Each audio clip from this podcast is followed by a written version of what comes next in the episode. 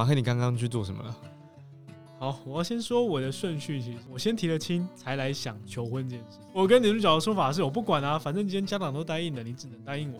但我觉得有报应出现了。好，我，自以为的心机，但没有想到一切都是已经幻灭的状态，这真是我人生的污点。我刚刚呢，决定我今天要花一点时间去搞定婚戒这件事情。走进去呢，我觉得满心欢喜的，我讲了我的预算，然后对方给我看了几个款式，哦我终于选定了。听起来马克刚刚是提了一个皮箱去到现场，我也希望我能够提个皮箱去到现场，这样我就不会发生刚刚的人生污点的状况。我跟我女朋友，我们两个人的经济是互相透明的状态，因为这是我们两个已经有共识的一个人生价值观。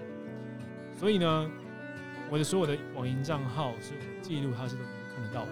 我有一张卡，这张卡是不太容易被记录到的，但是结果现场却额度不够，刷不够。嗯，好，那怎么办？好，接下来我做的第二步，我嗯打电话去问能不能提高额度，嗯，又不行。好，我现在只能再想另一个办法，现金总可以吧？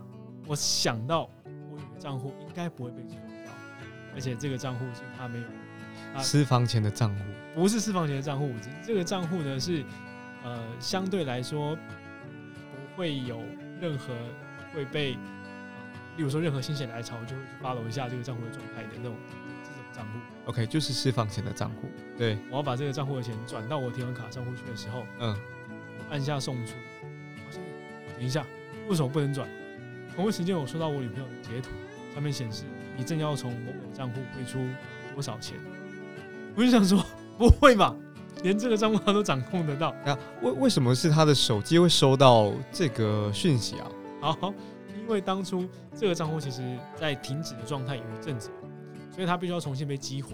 启动的同时呢，又要申办网银。那因为那个时间点我刚好真的太忙了，所以是我女朋友帮我处理这件事情，用她的手机帮我重新启动了账户。整体来说就是我想偷偷买一个婚戒，嗯，然后又是给一个惊喜的期待嘛。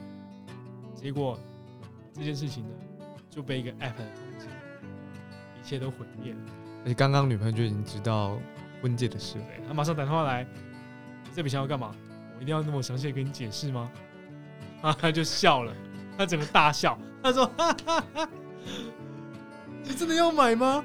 我说：“不然呢？难道我现在要跟你解释我为什么要买吗？款式长什么样子，多重，它长多大，我都要跟你讲吗？”他说：“没办法啊，你现在就是我要，你现在就是我同意你才能够拿到这笔钱，所以你要不要跟我讲？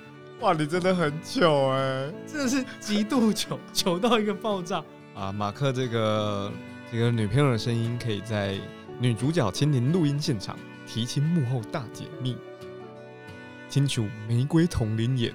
这一集可以听到她的声音。其实应该是求婚、提亲再结婚吧？对，应该的流程是这样了。